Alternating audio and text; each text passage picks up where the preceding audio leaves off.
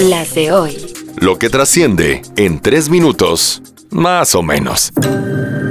Las de hoy. Hoy es miércoles 28 de febrero, soy Joaquín Martínez y estas son... Las de hoy. Extra, extra, López Obrador anuncia que recorrerá el país para supervisar obras durante las campañas electorales que empiezan el viernes. ¿Coincidencia? ¡No lo creo!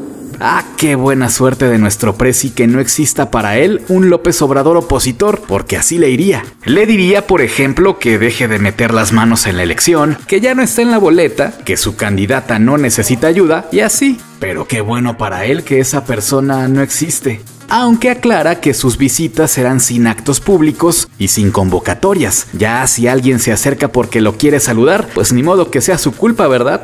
Las de hoy.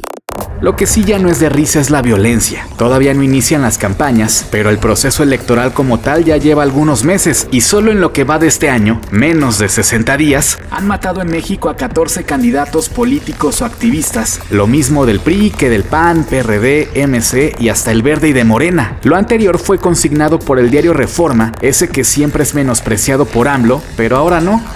No, no está mal el Reforma. No, no, no, no, no, no. Ojalá y aprendan los del New York Times tengan para que aprendan. Las de hoy.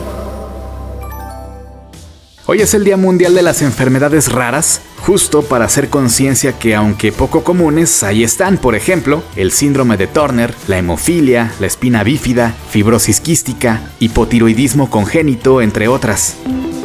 Las de hoy.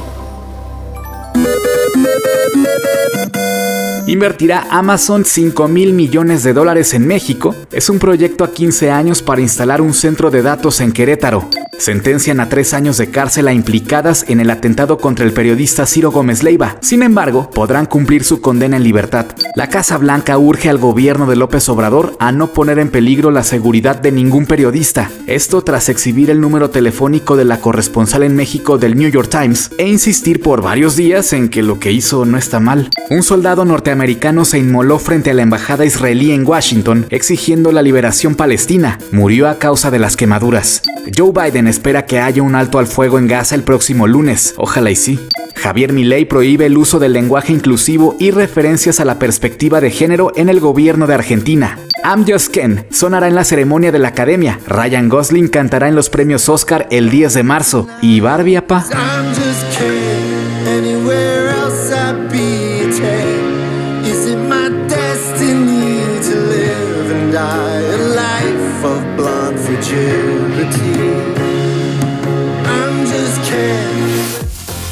La producción de Alejandro Gómez y guion de Joaquín Martínez, estas fueron Las de hoy.